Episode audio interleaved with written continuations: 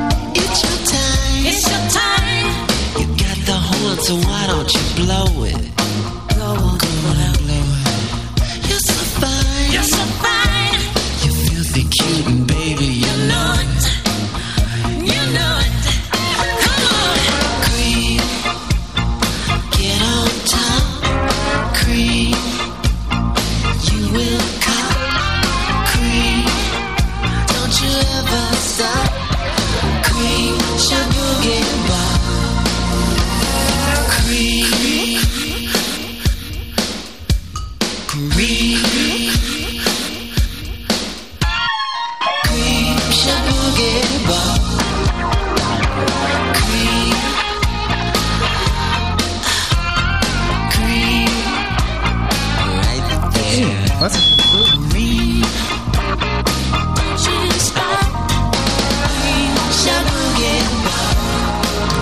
Von wegen Cream, Sahne, Gift im Öl, Methylalkohol im Wein, Insektizide in der Babynahrung, Würmer vom Fisch, Wein, vergammeltes Fleisch, Wahnsinn vom Rind, Hormon vom Kalb, Bleiensalat, verschippeltes Obst, verstrahltes Gemüse, massenhafte Tierquälerei. Mahlzeit. Dauernd wird man beballert mit neuesten Hiobsbotschaften, Skandalen und Theorien über das Essen. Wir haben uns gefragt, nehmt ihr das eigentlich überhaupt noch wahr? Alles? Oder stumpft man da total ab? Blue Moon, gesund essen, aber wie? Am Mikrofon Tommy Wosch. Und Sabine Korsukiewicz. Nicht mit dabei, äh, nicht mit von der Partie. Dr. Spengler, Lebensmittelchemiker vom Senat. Der durfte nichts sagen. Der Senat hat es ihm verboten. Er hat einen Maulkorb gekriegt. Ähm, die werden noch nichts zu verbergen haben. Nein, Der Senat Nein. mag es halt nicht, wenn seine Jungs so spät noch auf der Straße sind. Ist verständlich, ist gefährlich.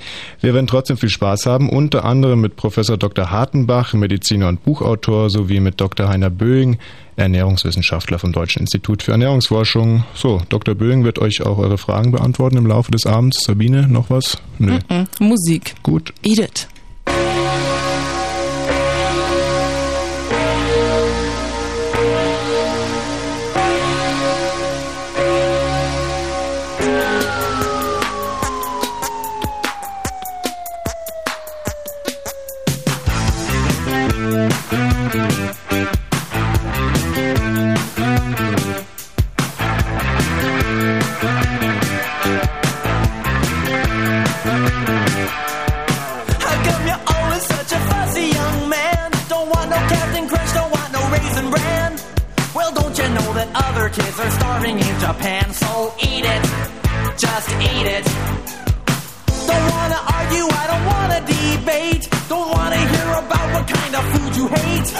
You won't get no dessert till you clean off your plate, so eat it. Don't you tell me you're full, just eat it, eat it. Get yourself an egg and beat it. Have some more chicken, have some more pie. It doesn't matter if it's boiled or fried, just eat it, just eat it, just eat it, just eat it. Just eat it. Just eat it.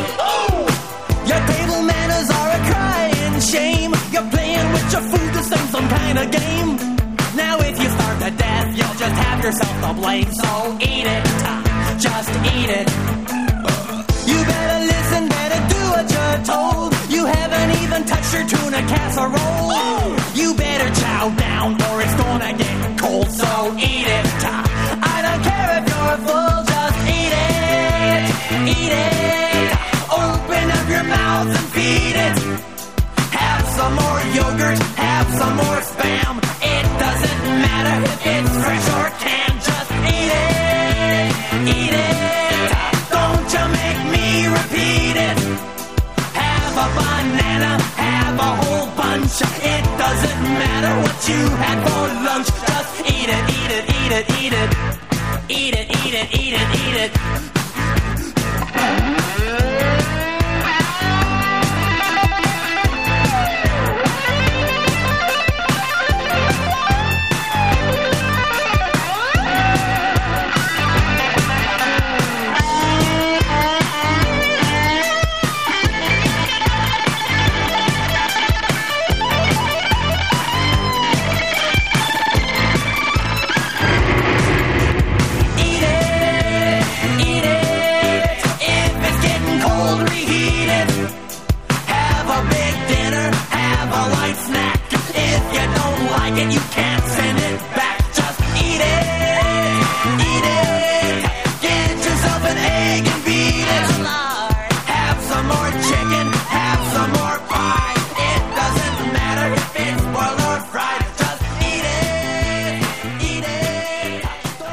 Gesund essen, das Thema heute Abend im Blue Moon. Zugeschaltet aus München, hat schon tief eingeatmet Dr. Walter Hartenbach.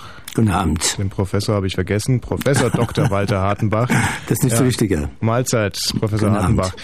Hat promoviert äh, in Medizin, in Chirurgie habilitiert, hat unter anderem das Buch Der Ernährungsfahrplan geschrieben.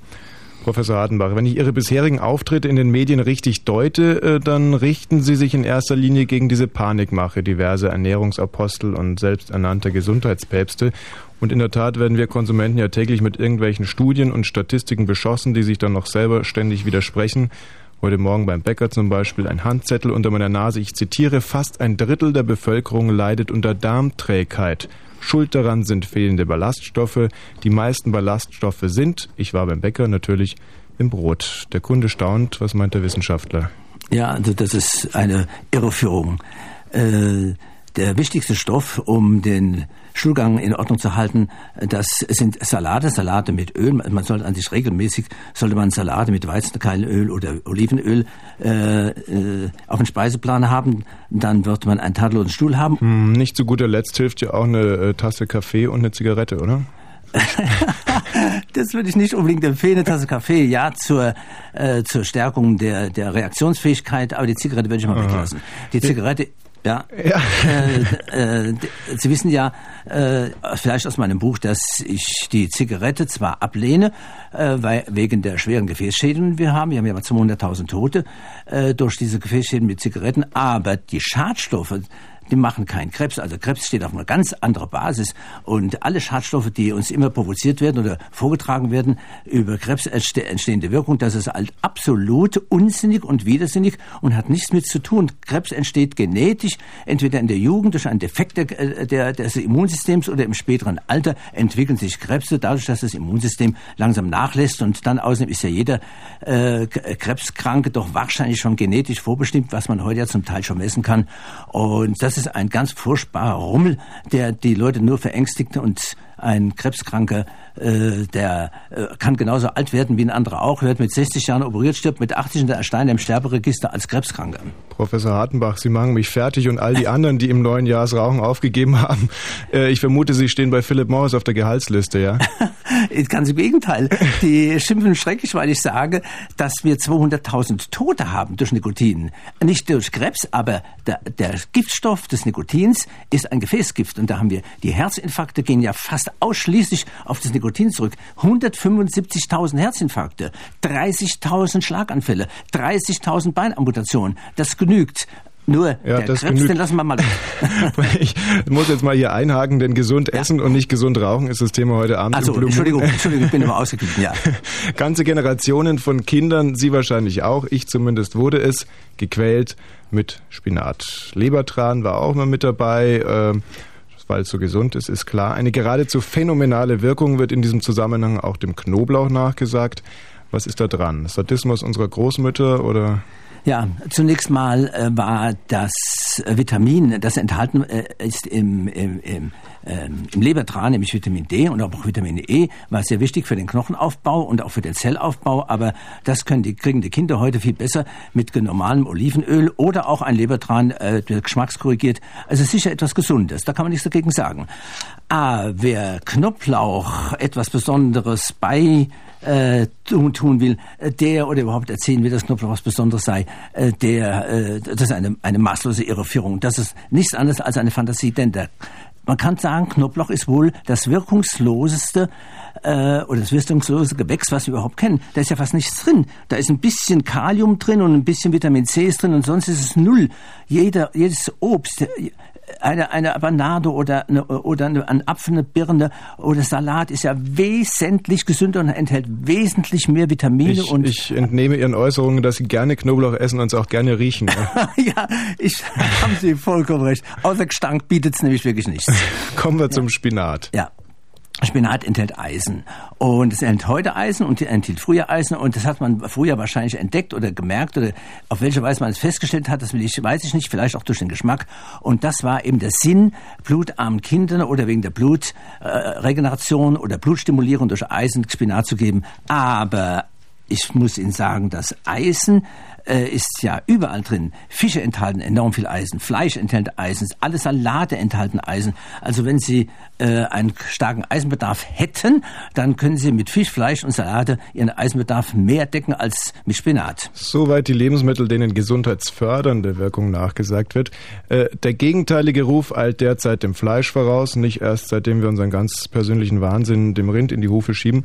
Da äh, sind ja auch noch Fette drin, Cholesterin soll drin sein und äh, alles in allem äh, soll es nichts Gutes tun, das Fleisch.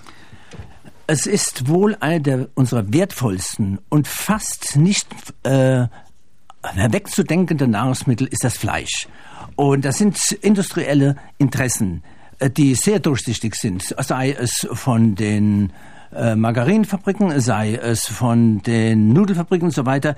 Fleisch ist etwas ist sehr, sehr gesund. Und wenn Sie jetzt auf Cholesterin kommen, Cholesterin ist der wertvollste Baustein, den wir haben. Cholesterin brauchen wir für sämtliche Hormone, für die Nebennierenhormone, für unsere Sexualhormone, für unsere Sexu äh, die weiblichen männlichen Sexualhormone, für Mineralhormone. Wir brauchen das Cholesterin dringend für unsere für die Abdeckung unserer Zellwände, für die für die Zellproduktion, Zellfunktion.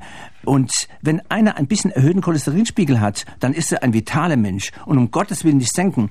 Und das ist ganz wichtig. Also denke denk ich an Cholesterin, denke ich immer an meine morgendliche Eierspeise mit vier Eiern. Darf ich die demnächst auch wieder? Äh, Hervorragend. Hervorragend. Also hervorragend, denn Eier senken den Cholesterinspiegel nach oben rein, enthalten viel Cholesterin, fördern ihre Cholesterinmenge. Sie sind dann ein super vitaler. Sagen Sie ruhig potent, sagen Sie es ruhig. Äh, ja, selbstverständlich. ich, äh, deswegen wollte ich gerade sagen, äh, die, die, die den Cholesterin senken werden, müssen sich erst mit den, mit den Ehefrauen auseinandersetzen, die nicht sehr, nicht äh, sehr vergnüglich wären, wenn ihre Männer plötzlich, äh, sag mal, sehr reduziert wären. Es soll sich jeder freuen, der einen etwas erhöhten Cholesterinspiegel hat. Der lebt länger, der kriegt unter keinen Umständen eine, ein, ein Herzinfarkt. Herzinfarkt ist was ganz anderes. Also das ist eine, eine die, die, die Weltlüge Nummer eins. Industrie, industriell gesteuert. Das möchte ich aber doch mal betonen. Ein Riesenwortschwall zum Thema Cholesterin. Ja, ja weil ich Fette, mich da sehr drüber aufrege. Ja. Fette und auch Fleisch. Äh, sehr gut. Äh, Fleisch. Fleisch, nicht nur Rindfleisch macht blöde, äh, auch der Alkohol zum Beispiel rühmt sich dieser Wirkung. Und, ähm, Ach ja. Also ich muss Ihnen, ich kann Ihnen Folgendes sagen, und das ist auch wissenschaftlich äh, ausreichend begründet worden.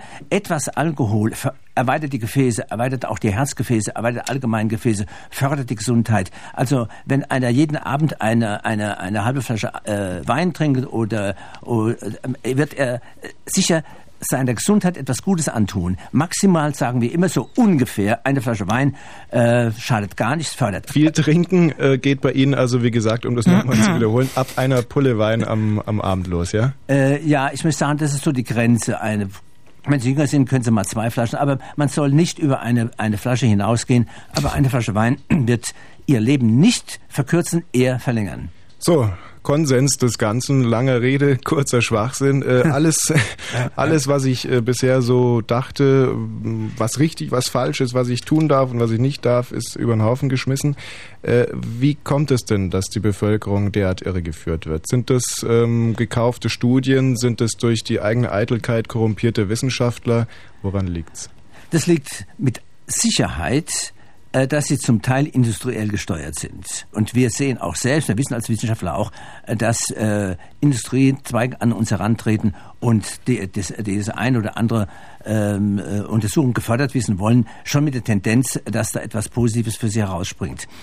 Und das, äh, das ist sicher das eine. Und das andere sind äh, die sogenannten Sektierer, die es ja seit eh und je gab, schon seit, äh, seit hunderten von Jahren. Äh, die einen äh, wollen, äh, kehren sich hervor als Vegetarier und sie wollen, das sind alles Menschen, die in ihrer Persönlichkeitsbild versagt haben und da irgendwie was Besonderes sein wollen. Und der Aberglaube, der spielt auch eine große Rolle und das geht immer äh, immer in diese Richtung eine Fehlernährung. In der Hoffnung, dass ich heute weder einem Sektierer noch einem gekauften oder durch Eitelkeit korrumpierten Wissenschaftler aufgesessen bin, entlasse ich Sie in den Abend. Professor Dr. Hardenbach ja. aus München, Autor des Buches Der Ernährungsfahrplan. Tschüss. Tschüss, vielen Dank. Ein genießerischer Mensch offenbar.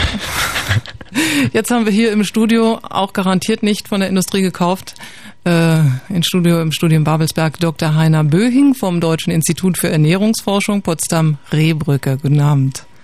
Dr. Dr. Böhing, Sie haben ja den Kollegen Hartenbach aus München gehört. Kann man dem so zustimmen? Jetzt zum Beispiel nehmen wir mal Cholesterin raus, meine Eierspeis mit vier Eiern. Macht Cholesterin wirklich potent? Also was ich, was man derzeitig schlecht beantworten kann, ist also inwieweit vier Eier am Morgen tatsächlich also zu einem Gesundheitsrisiko führt. Was wir sagen können und auch wissen, ist, dass auf der einen Seite Cholesterinaufnahme und spätere Cholesterin, Cholesterinwerte zusammenhängen und dass zweitens Studien haben zeigen können, dass ein erhöhter Cholesterinspiegel, zumindest also wenn er bei Männern auftritt, bei jüngeren Männern, dass dann das Herzinfarktrisiko ansteigt. Und das ist etwas, was man sich ja eigentlich überlegen sollte. Und ich würde Ihnen zum Beispiel persönlich empfehlen, sich ab und zu den Cholesterin messen zu lassen. Und wenn Sie sehen, er steigt an, dann gehört also zu einer der ersten Maßnahmen dann tatsächlich also die Cholesterinaufnahme zu senken. Also man merkt schon, die Antwort ist etwas differenzierter, deswegen möglicherweise auch etwas seriöser, wer weiß es. Wir machen mit dem Fleisch weiter. Da meinte äh, der Kollege Hartenbach, das wäre der wichtigste Bestandteil unserer Ernährung. Nun hat man mir schon seit ein paar Jahren erzählt, Fleisch reduzieren, Fisch reduzieren, äh, viel Gemüse. Wie sieht es aus mit dem Fleisch?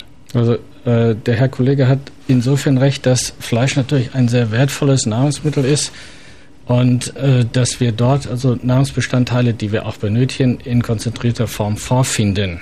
die wir in anderen Lebensmitteln, zum Beispiel pflanzlichen Lebensmitteln, in dieser Konzentration nicht haben. Was wir uns natürlich fragen müssen, ist, der, ist die Höhe des Fleischkonsums, die wir also hier oder den wir also hier verzehren, ob der gesundheitlich zuträglich ist, ob er also notwendig ist. Und es gibt Hinweise oder beziehungsweise man kann also jetzt nicht dem Fleisch direkt äh, nachsagen, dass es ungesund ist, aber eine Fleisch oder eine stark fleischhaltige Mahlzeit ist in der Regel auch sehr energiehaltig, auch sehr fetthaltig und wir wissen also von Effekten hoher Energie- und Fettaufnahme, dass die letztendlich also zu einem Krankheitsrisiko führen können. Ganz konkret äh, ist es ja so gewesen, dass in der DDR traditionell der höchste Fleischkonsum weltweit war. Ähm, ich gehe davon ja. aus, dass man das auch im Ernährungswissenschaftlichen Institut dann umgesetzt hat äh, in irgendwelche Erkenntnisse. Was hatte das für Folgen? Ich weiß jetzt, oder sagen wir, die Folgen global gesehen lassen sich also so in der Art äh, zusammenfassen, dass wir auf der einen Seite sehen, dass zum Beispiel die Herzinfarktrate in der DDR relativ hoch war. Wir wissen also jetzt nicht genau, also wenn wir Vergleiche machen mit dem Westen oder dem Westen Deutschland, wissen wir nicht genau, inwieweit also diagnostische Unterschiede dort eine Rolle spielen. Aber wir können beobachten, dass zum Beispiel eben in der DDR Herzinfarkt ein sehr häufiges Phänomen war und äh, im Westen also weniger häufig. Wir können auf der anderen Seite feststellen, dass zum Beispiel die Krebshäufigkeit in der DDR nicht höher war als im Westen, sondern teilweise sogar geringer. Trotz des Fleisches und trotz, es liegt. Trotz des Fleisches, sodass wir vermuten, dass also neben Fleisch also auch noch eine ganze Reihe von anderen Faktoren eine Rolle spielen, die letztendlich also dann das Erkrankungsrisiko äh, betragen. Da, beim Krebs äh, möchte ich gleich mal einhaken. Da hat äh, Kollege Hartenbach ja gesagt, das wäre alles oder zu größten Teilen genetisch bedingt. Sie leiten derzeit eine Studie, da soll die Relation zwischen Ernährung und Krebs äh, festgestellt werden. Was ist genau die These, die Sie da verifizieren wollen? Die Studie ist übrigens nicht nur für den Raum Potsdam, äh, sondern europaweit. Was soll da bewiesen werden? Ja, auf der einen Seite hat der Herr Kollege natürlich recht, wenn er sagt, also Krebs ist genetisch bedingt. Also letztendlich geht es also um eine Veränderung in der genetischen Ausstattung, die also dann zu dem Krebs führt. Was man natürlich also äh, wissen muss, ist, dass ein Teil dieser genetischen Veränderung erst im Laufe der Zeit erworben wird. Nur ein ganz geringer Teil, und zwar kennen wir hier Studien insbesondere bei den Mormonen in den USA, äh, die zeigen konnten, dass also, also vererbte Krebsgene also nicht häufig vorkommen. Und gerade bei den äh, Krebsformen, die relativ häufig auftauchen, wie zum Beispiel Kolonkarzinom oder auch Lungenkarzinom, diese vererbten Krebsgene nur eine untergeordnete Rolle spielen, sondern worum es also bei uns geht, ist, inwieweit also diese Veränderungen äh, erworben werden und zwar durch eine unter anderem also auch Ernährungsfaktoren. Hier wissen wir, dass Ernährung also eine wesentliche Rolle spielen kann, wahrscheinlich also zu den zu, neben dem Rauchen also der zweitwichtigste Risikofaktor ist. Aber hier haben wir das Problem, dass wir aufgrund der Kompliziertheit der Materie einzelne Faktoren also noch nicht in der Weise äh, isolieren konnten, dass wir also hier wirklich ganz gezielt Empfehlungen abgeben können. Und das ist das Ziel dieser Studie, dass wir letztendlich also Krebs also durch Empfehlungen verhüten können. Das ist auf der einen Seite etwas, was also auch der Einzelne dann also wissen muss und wo wir ihm also mit der Studie und den Studienergebnissen letztendlich dann auch Handlungsempfehlungen an die Hand geben können. Mhm. Frau Kosokiewicz, Ihr Zeuge.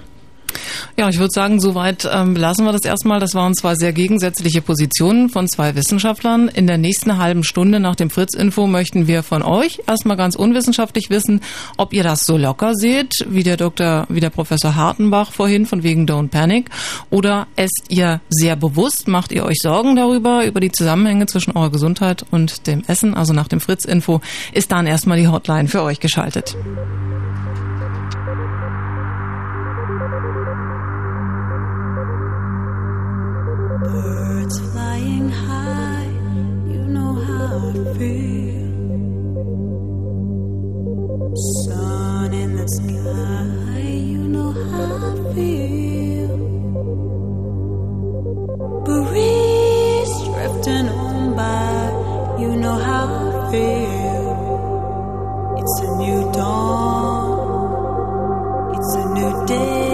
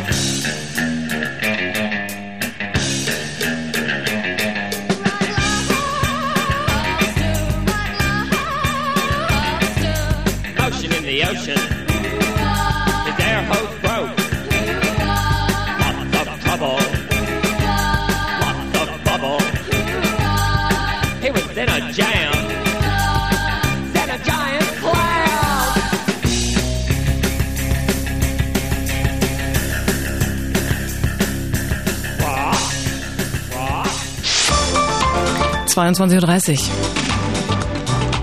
Fritz Kurzinfo. Zusage. Deutschland will 100 Schützenpanzer zur Verstärkung der UNO-Truppen nach Restjugoslawien schicken.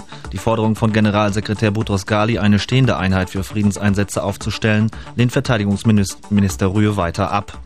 Hoffnungslos. Nach dem verheerenden Erdbeben in Zentraljapan haben die Rettungsmannschaften mehr als 3000 Leichen aus den Trümmern geborgen. 40 Stunden nach der Katastrophe werden noch immer etwa 800 Menschen vermisst. Dämpfer. Russlands Präsident Jelzin hat heute jegliche Verhandlungen mit dem tschetschenischen Präsidenten Dudajew abgelehnt. Ein Waffenstillstand sei erst möglich, wenn die Separatisten ihre Waffen niederlegten, erklärte auch die Regierung in Moskau. Urteil. Das Amtsgericht Frankfurt will keinen neuen Prozess gegen NPD-Chef Deckert wegen Volkserhetzung eröffnen. Dieser hatte an das Präsidiumsmitglied des Zentralrats der Juden Friedmann die Frage gerichtet, was er noch in Deutschland wolle. Das Land der Juden sei schon seit Jahrzehnten Israel und nicht Deutschland. Wetter. Nachts etwas Regen um 0 Grad. Morgen früh Glättebildung möglich, tagsüber 2 bis 5 Grad. Verkehr. Brandenburg A13, Dresden Richtung Berlin zwischen Freienhufen und Bronkow wieder freie Fahrt. Fritz Info mit Gerald Kötter-Heinrich.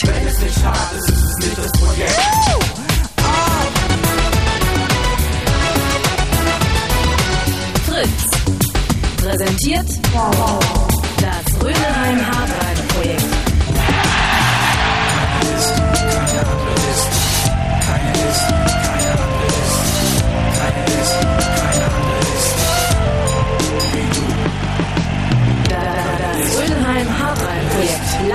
Berlin. Donnerstag, 2. März im Haxel.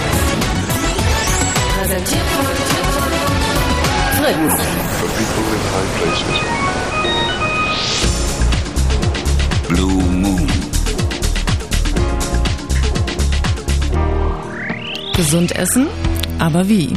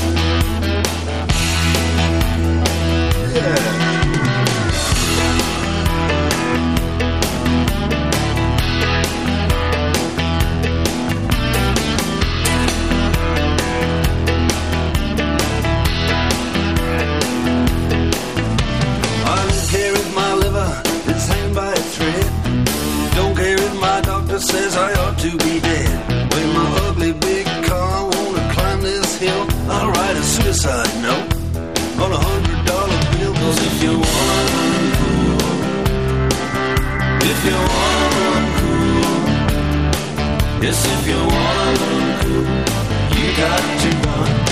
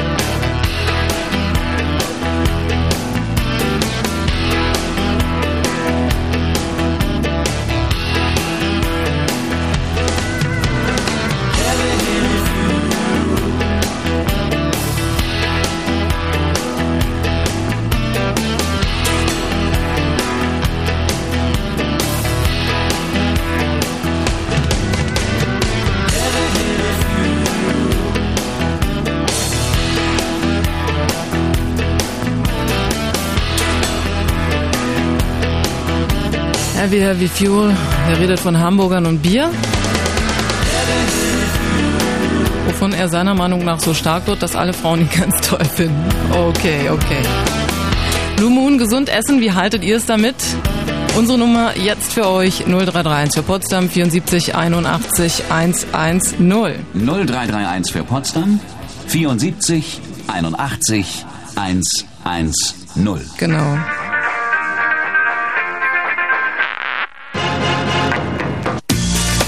Das ist meine große Schwäche, ich gebe es ja zu. Sweets. Süßigkeiten. The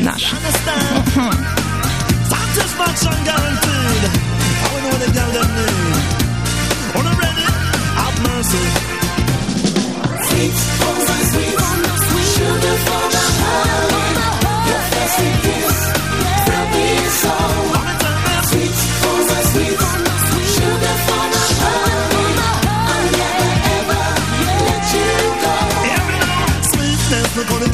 dressing. All the man them a tell them impress.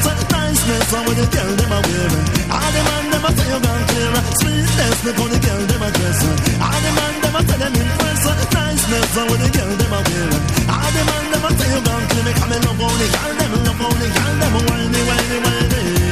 Love how the girl them, love how the girl them, love how them with them body. Follow me now, love how the girl them, love how the girl them jumping, jumping, jumping.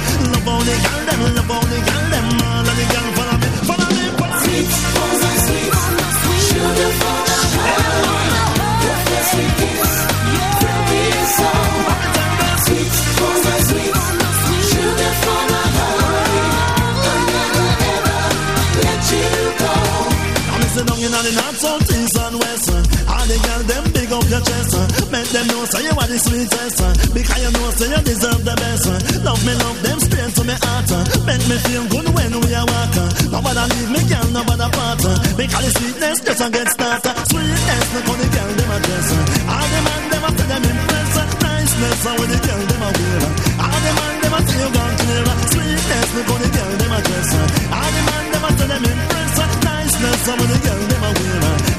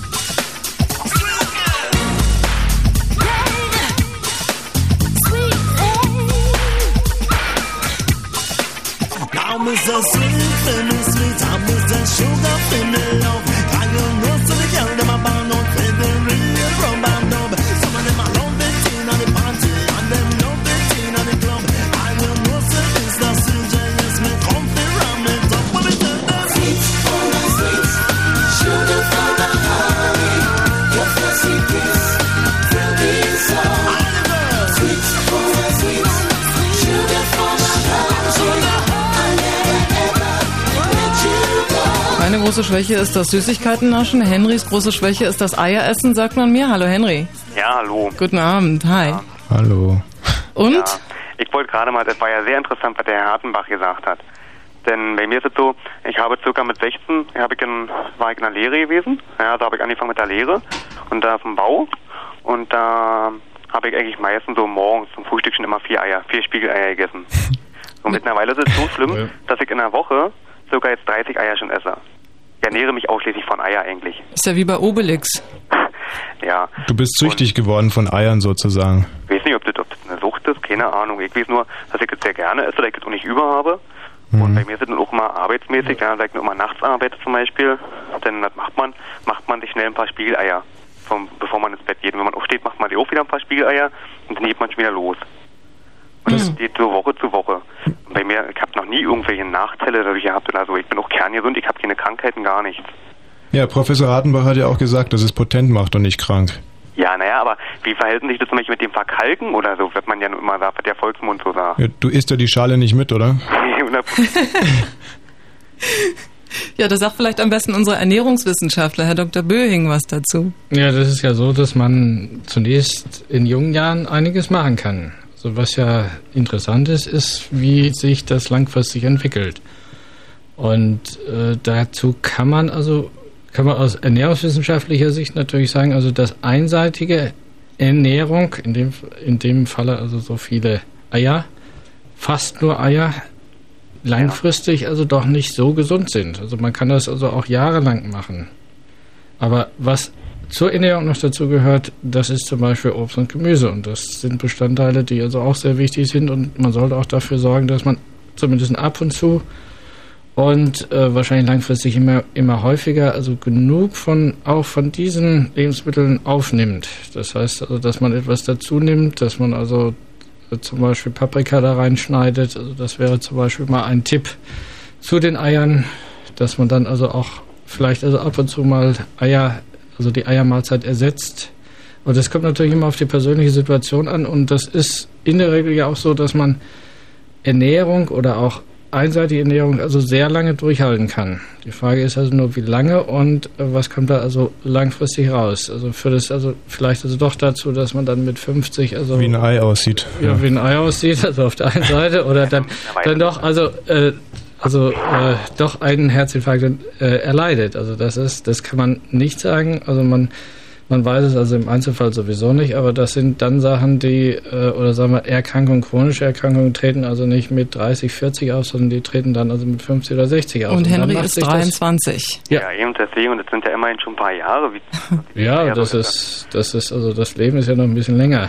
naja, aber, also, Er isst halt so gerne Eier.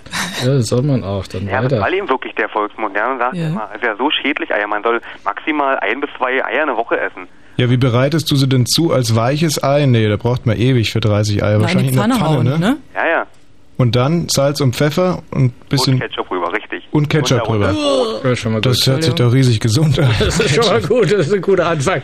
Also Henry, dann schneid doch mindestens bei jedem sechsten Ei auch noch ein bisschen Paprika dazu und so, ne? Und wir wünschen guten Appetit weiterhin. Holger, Ja. 25 Jahre alt. Hallo Holger. Hallo. Und du bist Vegetarier? Ja, genau. So richtig, ähm, wie sagt man dazu, militanter Vegetarier oder wie? Also mich nennen viele militant. Ich selber würde mich nicht unbedingt so sehen. Das ist, glaube ich, mehr so ein Komplex von Fleischessern, dass sie da immer gleich was Militantes drin sehen, wenn man selber kein Fleisch isst. Ich bin auch Vegetarier übrigens, können wir uns schon mal gratulieren. Ich, ich bin, bin Fleischesser. Ja. ähm, bist du das eigentlich immer schon oder bist du das ab einem besti bestimmten Zeitpunkt geworden, Vegetarier? Ja, ich bin es irgendwann geworden, also so vor sieben Jahren etwa, da war ich ja 17 oder 18. Warum? Äh, ja, aus Vernunftsgründen würde ich sagen. Also es kam alles so zusammen. Ich habe halt mehrere Freunde gehabt, die kein Fleisch mehr gegessen haben und habe dann irgendwie auch ja, das so eingesehen, was das alles so für Vorteile mit sich bringt, beziehungsweise was es für Nachteile mit sich bringt, Fleisch zu essen. Und ich war dann auch mal einen Sommer in Amerika und das war dann wirklich sehr hilfreich, sich das abzugewöhnen. Also danach hatte ich dann auch kein großes Bedürfnis mehr danach. Inwiefern war das hilfreich in Amerika? Ja, weil da die Esskultur dermaßen da niederliegt, dass es einfach absolut widerlich ist. Und da ist halt Fleisch auch, wie der Professor von sagte, irgendwie das wichtigste Lebensmittel. Also im wahrsten Sinne des Wortes und da wird eigentlich kaum was anderes gegessen und dann auch noch immer ziemlich eklig fastfoodmäßig zubereitet. Ja, also das muss nicht unbedingt. Du machst es jetzt sieben Jahre, hast du gesagt. Ähm, ist natürlich die Frage, hat das jetzt was äh, gebracht? Bist du ähm, ja, gesünder? Fühlst du dich jetzt besser? Bist du schöner geworden? Stinkst du weniger? Man sagt ja, dass Fleischesser mehr stinken, Schweißfüße haben. Ist jetzt kein Witz, stimmt wirklich. Tommy? Ja, klar. Das weiß ich nicht, wo das herkommt. Ja, also das kann ich eigentlich alles so bestätigen, was du sagst. Ich meine, ich habe vorher weder großartig gestunken, noch war ich dauernd krank oder so, aber ich bin trotzdem eigentlich immer ziemlich gesund und auch sehr widerstandsfähig, also auch was Kälte und sowas angeht. Und ich bin auch nicht irgendwie impotent oder sonst irgendwas. Also ich fand das alles ziemlich, also ich muss echt sagen, ärgerlich, was der Typ davon gesagt hat. Auch sehr rückständig teilweise. Also heutzutage noch Fleisch als das wichtigste Nahrungsmittel hinzustellen, das finde ich doch sehr fragwürdig. Und ja. ähm, ich brauchte mich auch nicht irgendwie profilieren oder so und bin auch nicht zu kurz gekommen und deswegen Vegetarier geworden, sondern das hat wirklich seine guten Gründe. Ja, und wissenschaftlich gesehen kann man ja auch sagen, dass Vegetarier länger leben. Also es gibt da mittlerweile weltweit also genügend Studien, die zeigen, dass Vegetarier also keine gesundheitlichen Nachteile haben, sondern gesundheitliche Vorteile haben und dass man also auch auf das Fleisch einfach verzichten kann. Ja, also selbst der allerreaktionärste Wissenschaftler gibt das heutzutage ja. zu. Und ich glaube, da ist äh, jemand anders, der sich da irgendwie profilieren muss mit irgendwie besonders ausgefallenen Ansichten, die ja so, wenn sie nur so lächerlich wären, nicht weiter der Erwähnung wert wären. Aber die sind halt einfach ärgerlich, weil sie einfach auch falsch und gefährlich sind. Und jemand, der vielleicht nicht so richtig nachdenkt oder Bescheid weiß, der nimmt das dann für voll und wenn der mir erzählt, dass Rauchen nicht schädlich ist oder dass man Eier essen soll, weil das gesund ist, also das finde ich wirklich, macht mich ziemlich wütend, muss ich sagen. Also Holger, Dankeschön und auf die nächsten 75 Jahre, ne? Sarah ist 14 und du rufst an woher? Aus Charlottenburg. Aus Charlottenburg, bist also aus dem Westen. Ja? Also wir versuchen ja auch so ein bisschen festzustellen, ob das, ob es da Unterschiede zwischen Ost und West gibt. Nee, ach so, ja. Nee, nee, ich bin aus dem Westen, ja. Und du bist auch Vegetarierin. Mhm. Warum? Weil also es war schon, meine Mutter hat schon eine Zeit lang kein Fleisch mehr gegessen, weil die ähm, hat ähm, also die ist Biolehrerin und die macht viel mit Ernährung und so und da kriege ich das auch immer alles mit. Aber da habe ich mich noch nicht so für interessiert und dann hat mein Ex-Freund halt auch kein Fleisch gegessen. Also, na okay, Ex-Ex, äh, noch Ex-Ex-Ex, alles egal. Mhm. Und ähm, er hat auch kein Fleisch gegessen und dann habe ich mir mal überlegt, eigentlich ist es viel besser, kein Fleisch zu essen, weil ich finde es ein bisschen dumm, wenn man sich mal anguckt, wie die Tiere behandelt werden, dann kriege ich da schon das Kotzen und naja, habe ich gedacht, höre ich mal lieber auf. Beschränkt sich das dann eigentlich nur darauf, dass du überlegst, ob Fleisch oder kein Fleisch oder überlegst du dir dann noch weiter? Also was für Gemüse und wie viel und wovon und so? Ja, auf jeden Fall. Also ähm, es gibt ja verschiedene Gemüsearten und da kommt man auch schon zum nächsten Punkt. Es ist nämlich liegt daran, wie man das überhaupt isst. Wenn man das Gemüse zerkocht, dann kann man das Gemüse gleich vergessen, dann kann man gleich Fleisch essen, weil da ist nichts mehr drin, da äh, keine Vitamine, keine Mineralstoffe, gar nichts. Und das sollte man eigentlich immer roh essen. Also ich wollte sowieso sagen, dass diese ganze Ernährungssache, also ganz ausweiten, es gibt ja verschiedene Arten von Ernährung und ähm, es gibt zum Beispiel die Instinktukostler, die ähm, die was? Instinktukostler, also mhm. die essen, die riechen erst am Essen und dann essen mhm. die das.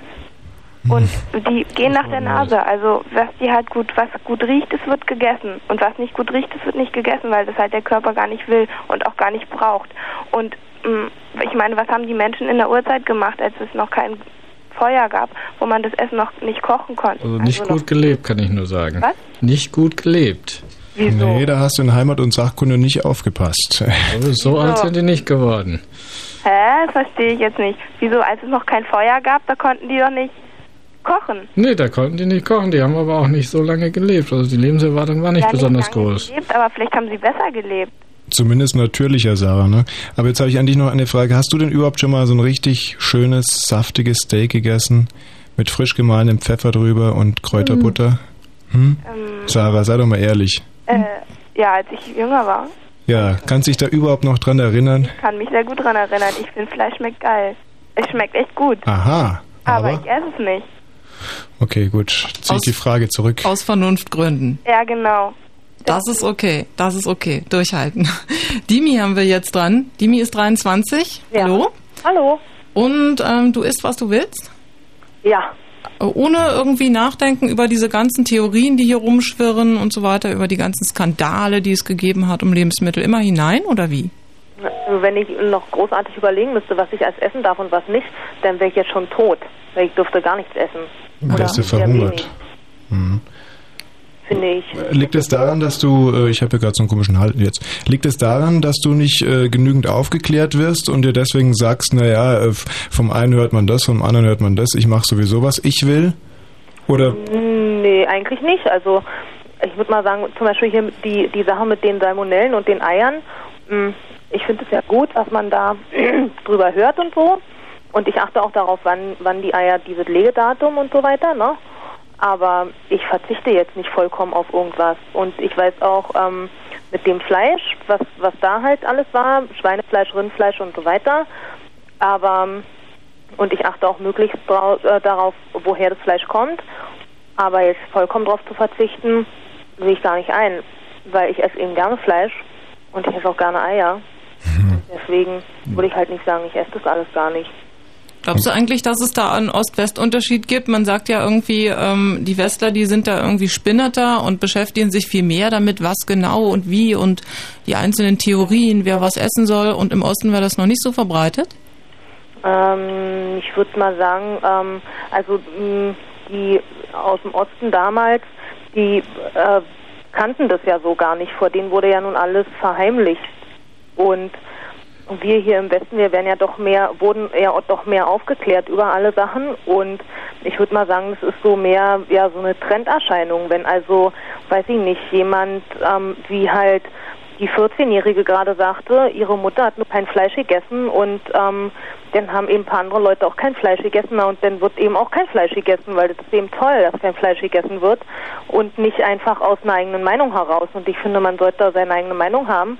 Und wenn ich höre, da ist eben kein Fleisch, na dann ist mir das egal, ich esse eben Fleisch. Also so ganz ähm, mangelnde Erklärung und Aufklärung war es ja nicht in der DDR. Ich glaube, die haben ganz bewusst äh, viel Fleisch gegessen, weil es auch so ein, so ein Zeichen für Wohlstand war. Ne? Oder so habe ich das zumindest mal erklärt gekriegt, Dr. Böing? Ja, also ich denke, da hat man drauf geachtet und äh, das hat also auch gesellschaftlich einen gewissen Wert, also eine große Fleischportion. Man und hat hatte, hatte es ja auch im Westen eine ganze Zeit. Also Man hat mir auch erzählt, es war ja auch gar nicht so einfach, immer alles zu kriegen, worauf man vielleicht gerade Appetit gehabt hätte oder so, ne? Das ist halt auch ein, eine eigene Philosophie, würde ich jetzt mal so sagen. Ne?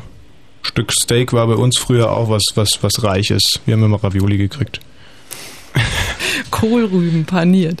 Okay, Dankeschön. Und jetzt haben wir Hagen, der ist Allesfresser nach eigener Aussage. Hallo? Ja, hallo. Ja, Hagen. Ich rufe an aus Frankfurt-Oder. Mhm. Ich würde mich gerne mal dazu äußern. Ich bin eigentlich ein Mensch, äh, 1,90 Meter groß und wiege bloß 80 Kilo. Aber ich bin bis jetzt jederzeit jedem Essen gegenüber sehr aufgeschlossen. Das ist gut. Und Im Prinzip. eine ne Sache, dass ich mich jetzt wegen irgendwas, sagen wir mal, Vegetarier oder ich mag das nicht, ich mag das nicht, ist nicht so mein Ding. Ich bin der Meinung, solange das meiner Gesundheit, Gesundheit recht gut tut, reinschaufeln ohne Ende. Das ist ja genau der Punkt, ne? Weil du weißt es gar nicht. Und wir haben vorhin gehört, möglicherweise gibt es Spätschäden dann so mit 50, 60, wenn die chronischen Erkrankungen kommen. Ist klar, dass man sich in deinem Alter noch pudelwohl fühlt. Das ist ja die Gefahr, die da dahinter steht. Weißt du, was ich meine? Ja, Hagen ist 30 und fühlt sich noch wohl, aber das kann sich ändern, oder wie? naja, wo es, äh, ich habe auch noch keinen Grund, mich irgendwo mit, na sagen wir mal, ich habe nichts gegen Vegetarier, ich akzeptiere das. Aber ich sehe nicht ein, dass ich jetzt meinen Lebensstil ändern soll, nur weil die nur sagen, pass auf, Fleisch essen bringt irgendwo Spätschäden oder so, das sehe ich nicht ein. Nö, das, muss ja auch aus das, eigenem das Willen hat ja, kommen. Das Ne? hat ja keiner gesagt, dass Fleisch also Spätschäden verursacht. Das mit dem Fleisch ist, glaube ich, so eine Ideologie. Das ist gar Ja. nicht mal eine Frage der Gesundheit, das ist eine Frage des sich seelisch Wohlfühlens. Ne? Ich glaube, die Vegetarier werden dich auch ganz friedlich weiter Fleisch essen lassen. Da bin ich bester Hoffnung. Es gibt ja nicht sowas wie Passivfleisch essen, wie Passivrauchen oder so. Insofern. Hagen, jeder Vegetarier bedeutet ein Steak mehr für dich. Thorsten, hallo. Ja, hallo. Woher rufst du an? Ich rufe aus Berlin Lichtenrade an. Mhm. Und wie Um ist mal es? dem Beispiel des Vorgängers Ja. zu folgen. Ich bin also 1,98 groß und wiege 90 Kilo. Und Mhm. ich muss sagen, also was Ernährung betrifft, da lasse ich mich doch ziemlich von meinen Gefühlen so leiten und versuche zu merken, was der Körper, wonach er so verlangt, wenn ich Appetit auf irgendwas habe und wenn Schokolade ist, dann esse ich die. Und eben halt auch mal so andere Sachen, wo man so sagt, uh, Fastfood ist eigentlich ungesund, aber man tut halt doch mal, ne? Bist auch ein instinktiver Esser sozusagen. Ja, genau. Ja. Aber ich habe mir halt so ein bisschen eine Linie gesetzt und wenn immer ich Zeit dazu habe, dann mache ich mir, ohne jetzt ein Öko zu sein, immer schön mein Müsli, träge mir am Vorabend und am nächsten Tag kommen da schön Früchte rein und Honig ungekochter und dann ist es eine gute Sache und da kommt man schön mit über den Tag, kann, gut, äh, kann hinterher dann so richtig gut aufs Klo gehen und sättigt lange. Das ist eine feine Sache. Aber ansonsten mehr so instinktiv, Achtest worauf ich du, gerade Appetit habe. achtest du denn darauf, was so alles in den Medien ständig berichtet wird über die neuesten Erkenntnisse, was man essen oder nicht essen soll und über irgendwelche Skandale und so? Doch, ja, also ich versuche mich da schon sehr zu informieren und äh, mir vergeht dann doch der Appetit, wenn ich solche Sachen höre oder lese. Und jetzt zum Beispiel bei dem Fleisch, also ich habe früher ziemlich viel Fleisch gegessen, hat auch Schweinefleisch viel und muss sagen, mittlerweile sehe ich das alles ziemlich kritisch und versuche davon wegzukommen. Das heißt, also ganz Vegetarier sein, das schaffe ich nicht. Wozu soll ich mich da quälen? Die Leute, die es machen, finde ich toll, die es schaffen, aber ich selber kann es nicht. Also versuche ich wenigstens weniger Fleisch zu essen und das klappt ganz Jetzt, jetzt komme ich ganz durcheinander. Du meintest doch anfangs, du isst, auf was du gerade Lust hast, oder? Ja, das ist Ne? richtig. Aber, Wa- Warum informierst du dich dann so genau, wenn du sowieso nur das isst, worauf du Lust hast? aber ich denke, ich, äh, ich habe halt so ein bisschen über den Verstand halt auch den Appetit. Also ich versuche dabei schon zu berücksichtigen, ob es denn nun jetzt ähm, Fleisch unbedingt sein muss. Also ich greife viel lieber jetzt auf Nudeln zurück, muss ich sagen, ja. Vielleicht sitzt bei dir ja der Kopf im Bauch. Ja, Schauen wir es da darauf. Reduzieren wir es darauf. Mit dem Kopfessen. Thorsten, weiterhin wünsche ich dir guten Appetit bei allem, was du isst. Bleib gesund. Tschüss. Äh, Blue Moon, gesund essen. Wie? Hier gibt es erstmal ein Soul Stew. We sell so much of this, people wonder what we put in it.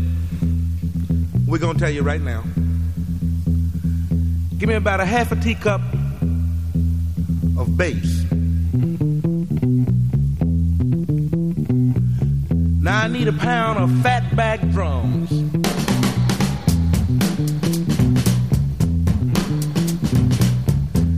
Now give me four tablespoons of ballin' Memphis guitars. This gonna taste all right.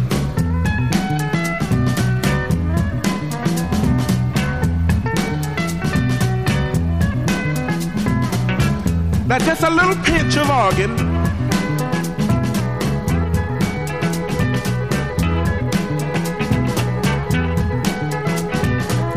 Now give me a half a pint of horn.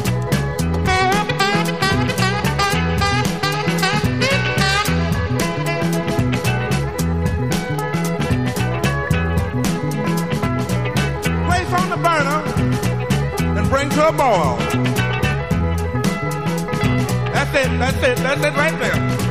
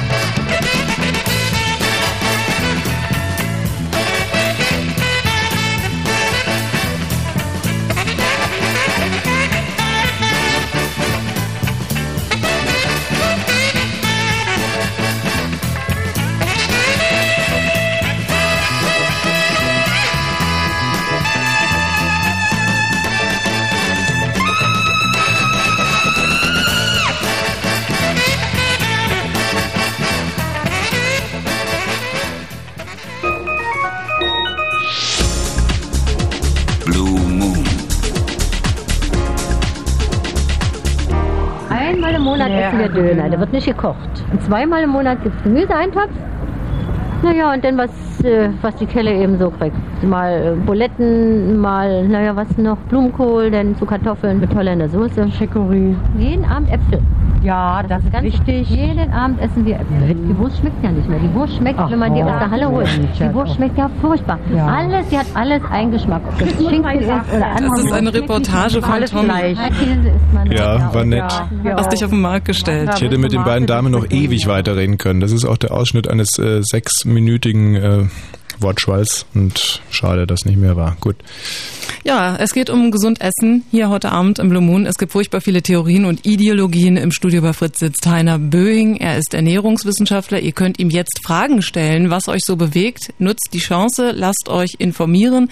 Wenn ihr zum Beispiel wissen wollt, macht Radieschen Essen impotent oder ernsthafter, was kann ich essen, wovon wie viel, welche Inhaltsstoffe sind schädlich, ähm, wenn ich kein Fleisch essen will, womit ersetze ich das am besten? Also alles rund ums Essen, was euch nicht so klar ist oder was euch Sorgen macht. Hier sitzt der Mann, der euch sagen kann, wo es lang geht auf dem Teller oder jedenfalls es versuchen wird. 0331 für Potsdam 74 81 110.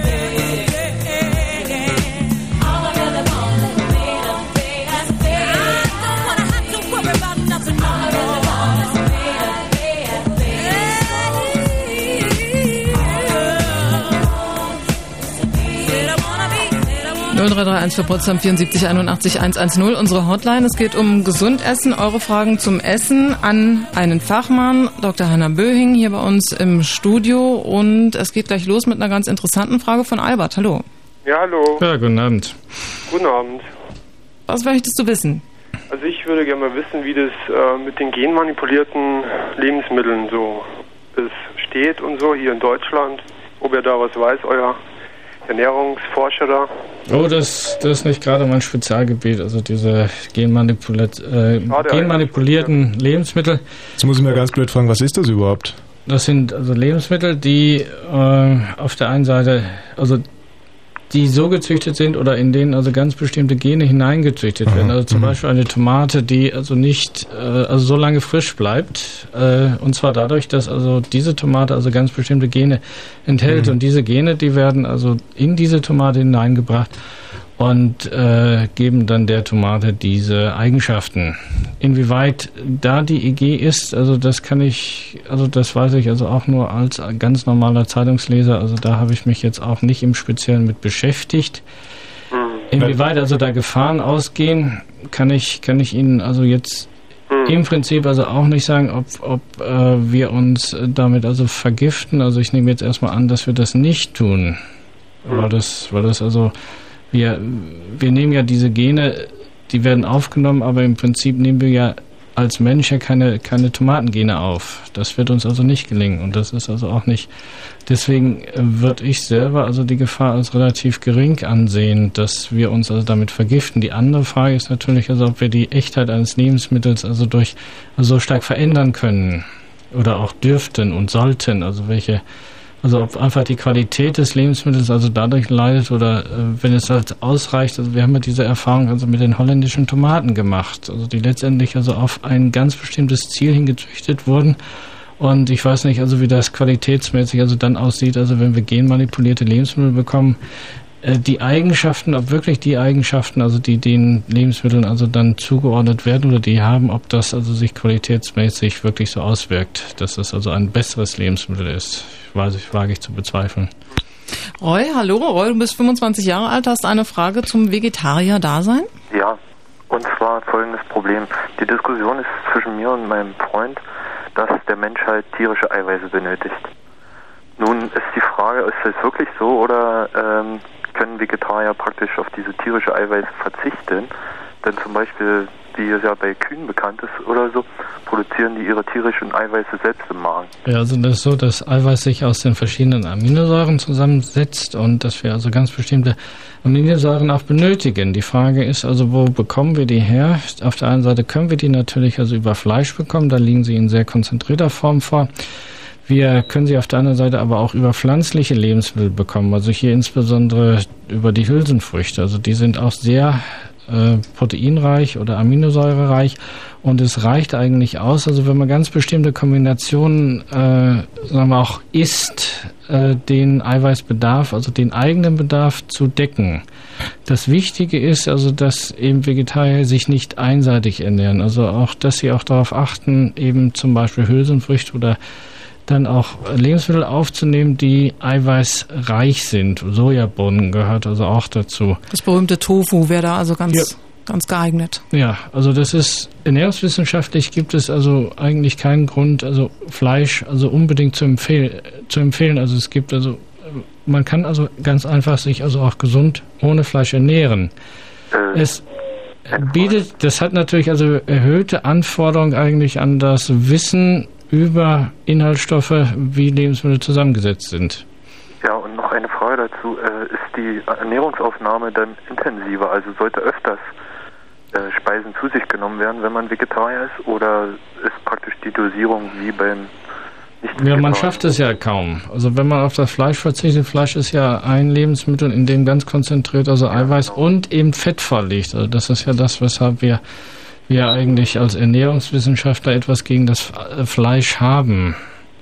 Und äh, oder gegen so viel Fleisch, weil also Fleisch eben, also weil mit dem Fleisch also neben Eiweiß auch sehr viel Fett aufgenommen wird und damit also auch mehr Energie, als wir vielleicht brauchen. Also sollten die Fleischesser auch ihren Fleischkonsum reduzieren, ja? Ja.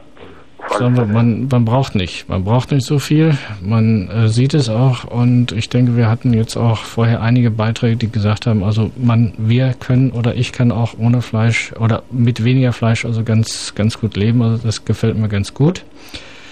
Die äh, andere Frage ist natürlich, also wie ersetzt man das? Also man kann es durch Gemüse ersetzen. Das ist etwas, was mit Sicherheit also gut tut. Gemüse also nicht nur in Rohrform, sondern auch Gemüse in gekochter Form. Hier muss ich also auch sagen, dass äh, es eine ganze Reihe von, Lebens äh, von auch Vitaminen gibt, die zum Beispiel hitzestabil sind. Andere Vitamine äh, werden also teilweise durch Hitze zerstört, aber nicht in dem Ausmaß, dass dann also hinterher nichts mehr drin ist. Also man kann, es gelingt vielleicht, also wenn äh, Gemüse dann stundenlang gekocht wird, also letztendlich also alle Vitamine rauszukochen. Aber das ist ja nicht die tägliche Praxis, sondern es gehört also zum eigentlich zu einer ausgewogenen Ernährung dazu, also sowohl rohe, rohes Gemüse als auch gekochtes Gemüse. Aber Gemüse selber enthält ja wiederum also nicht so viel Energie, dass man also äh, dass man davon leben kann. Also was muss man noch also etwas dazu essen in dem Fall? Also Getreide zum Beispiel, also Brot.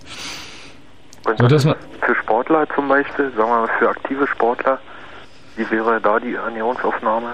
also aktive äh, Sportler brauchen also aufgrund ihrer körperlichen Tätigkeit also mehr Energie und äh, sie werden es also schwer haben, also ganz ohne solche energiereichen Präparate eben wie Fleisch also auszukommen. Aber ich denke, dass es also auch Beispiele gibt, also dass Sportler also sich als Vegetarier ernähren und äh, und damit also ihre Leistung aufbringen. Also auch Fleisch ist also für Sportler nicht, nicht unbedingt also notwendig. Es ist natürlich viel einfacher, also mit einem mit einer konzentrierten, äh, mit einem konzentrierten Lebensmittel dann also seine Ernährung zu gestalten. Gerade dann, wenn man viel braucht. Roy, ich hoffe, das hat deine Frage beantwortet. Du kannst jetzt mit deinem Freund darüber weiter diskutieren. Jetzt haben wir Nina. Hallo Nina. Nein, Ina. Ina. Hallo. Hallo. Was möchtest du denn wissen? Ja, also ähm, ich war ganz schön schockiert, dass ich, äh, als ich diese Diskussion so verfolgt habe, weil ja doch mh, gerade im Punkto Cholesterin ja die Meinungen so weit auseinandergingen, dass also für mich das fast äh, eine Unmöglichkeit ist. Dass es da so verschiedene Ansichten gibt, dass der eine sagt, oh super toll, äh, der Cholesterinspiegel kann gar nicht hoch genug sein. Und der Herr aus Potsdam, ähm, Ja, ich, ich. ja, genau. Ja. Ähm, der also doch die äh, meiner Meinung nach äh, bessere Meinung vertritt und sagt, also da muss man doch schon etwas vorsichtiger sein. Ja, aber da muss ich, da muss ich den Kollegen ein bisschen in Schutz nehmen, weil er, hat- er hat jetzt nicht gesagt, dass man das also bis ins Endliche treiben darf, sondern er hat nur gesagt, dass also das ein leicht erhöhter Cholesterinspiegel also nicht zur Panik äh, oder dass, dass, dass man sich also da jetzt nicht äh, in Panik versetzen lassen sollte. Und das gilt also insbesondere für Frauen. Und ich habe meine Aussage also insbesondere also auf die jungen, jüngeren Männer bezogen. Also jünger heißt also die unter 50-Jährigen in dem Fall. Und das ist also gerade für die ist das ein besonders hoher Risikofaktor. Also ein, ein, ein äh, Cholesterin, einen hohen Cholesterinspiegel. Und das gilt also nicht ganz so für Frauen und es gilt auch nicht also für die ganz Älteren. Das also dort, dort also, dass man dort also wesentlich genauer gucken muss, also nach den einzelnen Cholesterinbestandteilen. So dass ich jetzt, also jetzt nicht sagen kann, also er ist, er ist also ganz unmöglich, aber ich denke also, dass der Zusammenhang, in dem das gestellt wurde, also dass er nicht, dass das nicht der richtige ist und dass wir eigentlich andere Probleme haben. Wir haben eben das wirklich also hier auch das Problem, dass wir also zu viel Cholesterin im Blut haben und dass wir also sehen sollten, also den Cholesterin das Cholesterin im Blut zu senken. Und eine der Möglichkeiten besteht eben darin, also weniger Cholesterin aufzunehmen. Ähm, ich weiß nicht, ob Sie schon mal was von diesem Buch Fit äh, fürs Leben oder Fit for Life gehört haben von äh, dem Ehepaar Harvey und Marilyn äh, Diamond. Sagen Sie es mir, was drin steht. Ähm, da ging es eigentlich, da geht es um diese äh, Sache auch, dass man halt gewisse Lebensmittel nicht zusammen essen soll. Also nicht immer in dieser Verbindung Fleisch, Gemüse und äh, Kartoffeln, sondern halt immer doch mehr äh, eben bewusster eben halt Fleisch und Gemüse zusammen ist oder nur Gemüse und Kartoffeln ist so eine, so eine Art äh, Trennkost. Ja, also es gibt aber keinen Grund dafür. Wegen und halt äh, der äh, vom Ernährungswissenschaftlichen her. Also ich weiß ja, also sagen wir, ich, ich, ich kenne also jetzt aus der Wissenschaft keine Gründe, so etwas zu tun. Also man, man sollte also ausgewogen essen, man kann das auch machen und äh, es gibt also, sagen wir, es, es gibt also keine Begründung, warum man, warum man, warum man also jetzt bei der Au Nahrungsaufnahme also bestimmte Sachen trennen sollte. Na, d- Sie begründen es damit, dass die, ähm, die ganze Verdauung anders äh, äh, stattfindet. Dass man zum Beispiel nicht vor äh, nach dem Essen Obst essen soll, sondern das eben davor essen soll. Äh, dass man zum Beispiel bis mittags eine Phase hat, dass man halt nur Obst isst und zwischen 12 und sagen wir mal 8 Uhr diese Nahrungsaufnahme hat, äh, eben Mhm. also in, in, weil der Körper gewisse Rhythmen hat. Ja, das ist, also, wir, bis, bis auf die Meinung geht es, gibt es also da keinen Beleg. Also es gibt da keinen, also das ist eine Meinung also dieser, dieser äh, beiden Personen, dass man sowas tun muss, aber was ja wichtig ist, also dass man das tatsächlich auch belegen, also dass man das eigentlich belegen muss, also dass es, also warum es, warum es so sein muss. Und da, dazu genügt es nicht also ein Buch zu schreiben, sondern äh, da, dazu braucht man eigentlich also auch äh, äh, die Wissenschaft, also dann, die dann also, also die das, die das, sagen wir, von der sowohl also von der von der Funktionalität, also auch von dem Metabolismus, also beurteilt und dann also auch eine Meinung abgibt und äh, die Meinung der Wissenschaft ist, dass es also völlig un, also dass es also eine, eine unhaltbare Theorie ist und dass man sich also aus meiner Sicht sollte man sich also auch gar nicht so einschränken lassen. Das ist also es bringt einfach nichts, also sich so einzuschränken, weil es also also letztendlich also äh, gar keinen Effekt hat. Ich meine, es, Leute können das von mir aus ausprobieren, aber es ist meiner Ansicht nach ist es also etwas, was man also oder ein Schema, in das man sich auch gar nicht reinpressen kann. Und ich kann also nur von der Wissenschaft her sagen, also es ist, da ist also wissenschaftlich gesehen also nichts hinter dieser Theorie. Okay, danke für deinen Anruf, Ina. Hallo Helen. Helen ist 20 und hat eine Frage zu Meeresfrüchten. Ähm, ja, also ich esse halt unheimlich gerne und ich wollte halt wissen, was, äh, ja, inwiefern die halt irgendwie gesund sind, außer dass sie fettarm sind. Ob Sie mir dazu irgendwas sagen könnten.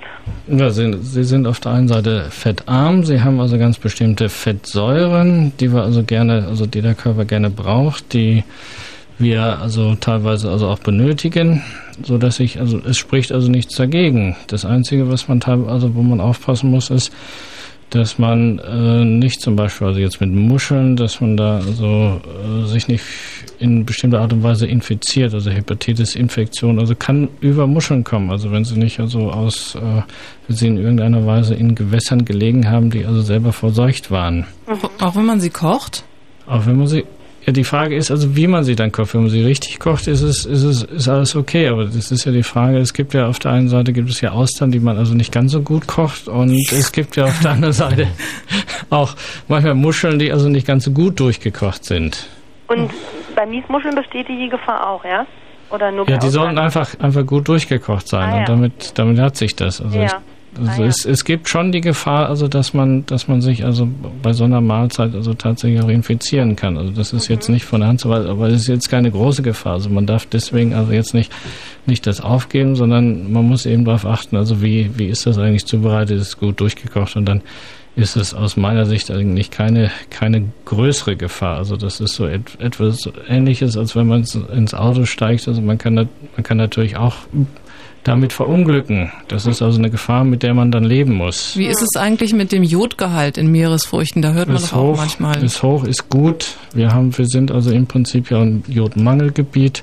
Von daher gesehen, also spricht schon einiges. Also, also es spricht also auf der einen Seite, also die Fettsäurezusammensetzung spricht für solche Meeresfrüchte und dann zweitens, also was Sie gesagt haben, also die Jod, also der Jodgehalt, so dass letztendlich, also ich ich nichts dagegen habe oder man jetzt auch nicht sagen kann, also Leute esst keine Mies Miesmuscheln mehr. Man sollte eben darauf achten oder wissen, dass also eben damit also auch Gefahren ge- verbunden sein können. Bist du jetzt beruhigt, Helen? Ja, aber ich habe noch eine andere Frage. Und zwar, ähm, meine Mutter ist jetzt in den Wechseljahren und es ist ja irgendwie mal so allgemein bekannt, dass äh, bei Frauen in den Wechseljahren irgendwie Osteoporose äh, eine Gefahr da steht. Und jetzt wollte ich Mhm. mal fragen, ob es, ähm, ob es möglich ist, das vorher, sage ich jetzt mal, also in der ganzen Zeit davor durch Ernährung irgendwie äh, ja ein bisschen zu ja zu dämpfen, weil sie nimmt jetzt also manchmal so eine Hormonkapseln, die aus Kälbermilch hergestellt sind und Mhm. also mit dem Rinderwahn und das alles gehört habe, äh, da habe ich irgendwie schon ganz schön Panik gekriegt. Und gibt es da eigentlich eine Möglichkeit, ist es wirklich nur hormonell bedingt?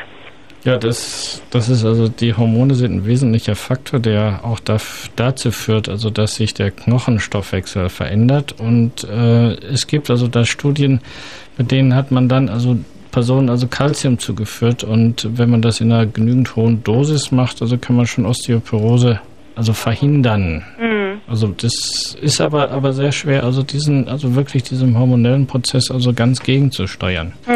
Der stattfindet. Und es ist ja so, dass, dass also praktisch diese Gefahr also mit der Menopause erst einsetzt. Also dass, Ja. dass letztendlich Frauen, die also dann 60, 65, 70 Jahre sind, also am äh, dann erst gefährdet sind, Hm. weil sich also der weil, weil sich die Knochen also dann äh, also weiter weiter ent, entkalkt, würde ich mal sagen, haben und dadurch also sehr brüchig werden. Wenn man aber frühzeitig möglichst darauf achten will, viel Kalzium zu essen, wo ist es drin? Milch? Das, das ist Milch, Milchprodukte, sämtliche Milchprodukte. Das sind also die wesentlichen Kalziumlieferanten und man sollte also auch dafür sorgen, dass man relativ viel dann davon aufnimmt. Wie ist es mit Algen?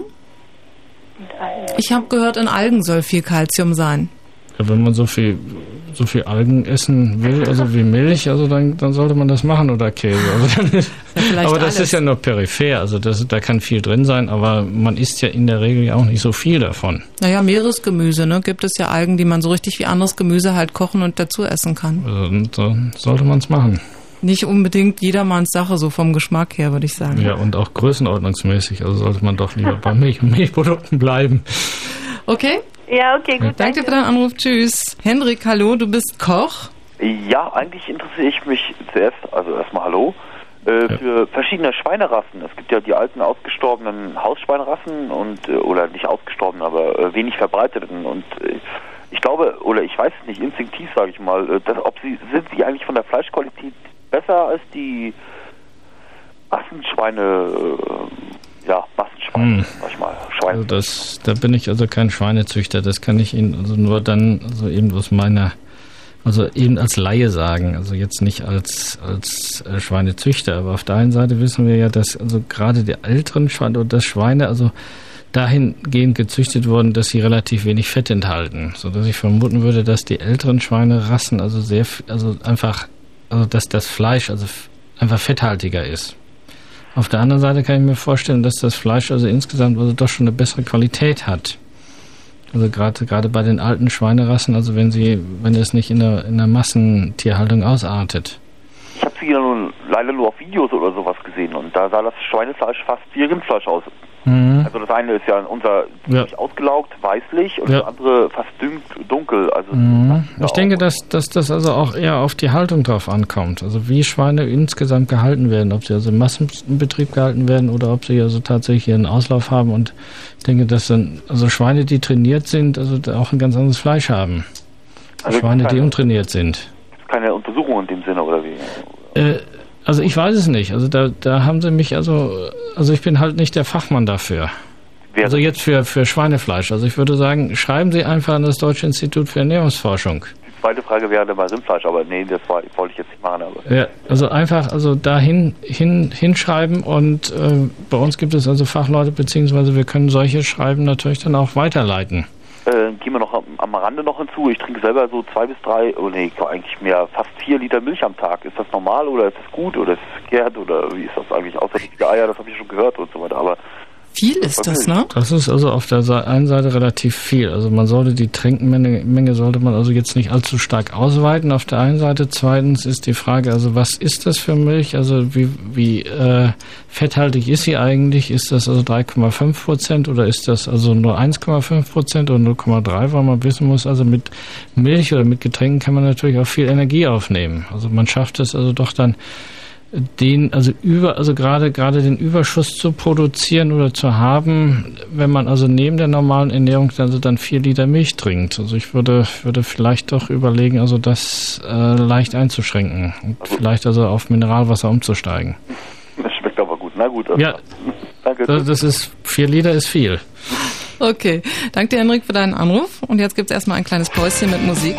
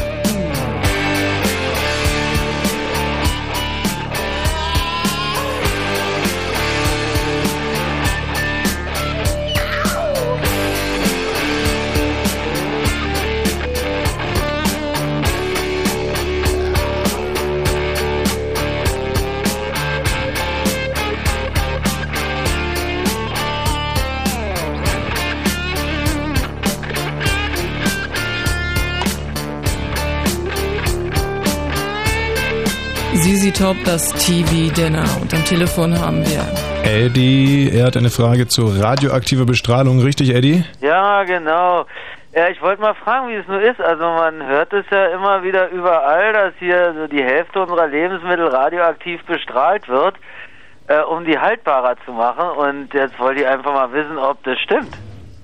Also das weiß ich nicht, ob es die Hälfte ist. Also ich weiß, dass in einigen europäischen Ländern also diese Bestrahlung zugelassen ist und dass wir im Rahmen also der Freizügigkeit also auch diese Importe hier äh, auf dem Markt finden können, soweit ich informiert bin. Also ich habe neulich zum Beispiel mal eine Liste gesehen, was in welchen Ländern so alles bestrahlt werden kann. Zum Beispiel Israel, die durften also alles, alles Ja. bestrahlen von Anfang bis Ende. Das einzige Ausnahme waren Mandeln. Ja, das ist die Frage, also wie man es sonst anders macht. Es gibt also bestimmte Lebensmittel, die Bakterien, also Bakterien enthalten können. Also zum Beispiel also Gewürze, Pfeffer. Pfeffer kann also Bakterien enthalten und wie kriegt man also jetzt diese Bakterien tot? Auf der einen Seite äh, macht man das also so, dass man dann diese Chargen begast und versucht also diese Bakterien also so zu töten. Und eine andere Möglichkeit ist also da mit Strahlen dran zu gehen. Und ist das nicht so halbwegs schädlich für unser eins denn? Also Also das ist Strahlen, Strahlen verändern natürlich also das Gewebe, aber jetzt erstmal das Gewebe der Lebensmittel und inwieweit wir also da also davon also tatsächlich also krank werden können, äh, weiß ich nicht. Also ich wage es einfach zu bezweifeln, weil wir ja letztendlich also viele dieser äh, praktisch die Lebensmittel erstmal verdauen. Die zerlegen wir in die, äh, die in die einzelnen Bestandteile. Ja, na, ich meine, Strahlung ist ja nun eigentlich was, was dachte ich, äh, wenn irgendwas strahlt und dann nehme ich Das, einfach das strahlt ja nicht selber, sondern das wird ja bestrahlt. Da gibt es und einen nimmt großen dann das nicht auf, dann die Strahlung. Nee, das nimmt die Strahlung gar nicht auf, sondern das ist etwas, das, das ist, das sind Lebensmittel, die dann nur bestrahlt werden. Also, da muss man vielleicht irgendwie trennen, so ein Kopfsalat, der zum Beispiel äh, mit verstrahltem Regen begossen wird, wie das, Das damals ist, der strahlt selber. Der strahlt selber Das und ist, das ist auch, auch schädlich. Also da weiß man, weil man das ja aufnimmt und dann Genau. nimmt man die Mhm. entsprechende, die entsprechende Radioaktivität auf und die hat man dann, dann äh, im Körper und da können also durch den, durch den Zerfall können dann natürlich, kann das eigene Gewebe äh, geschädigt werden.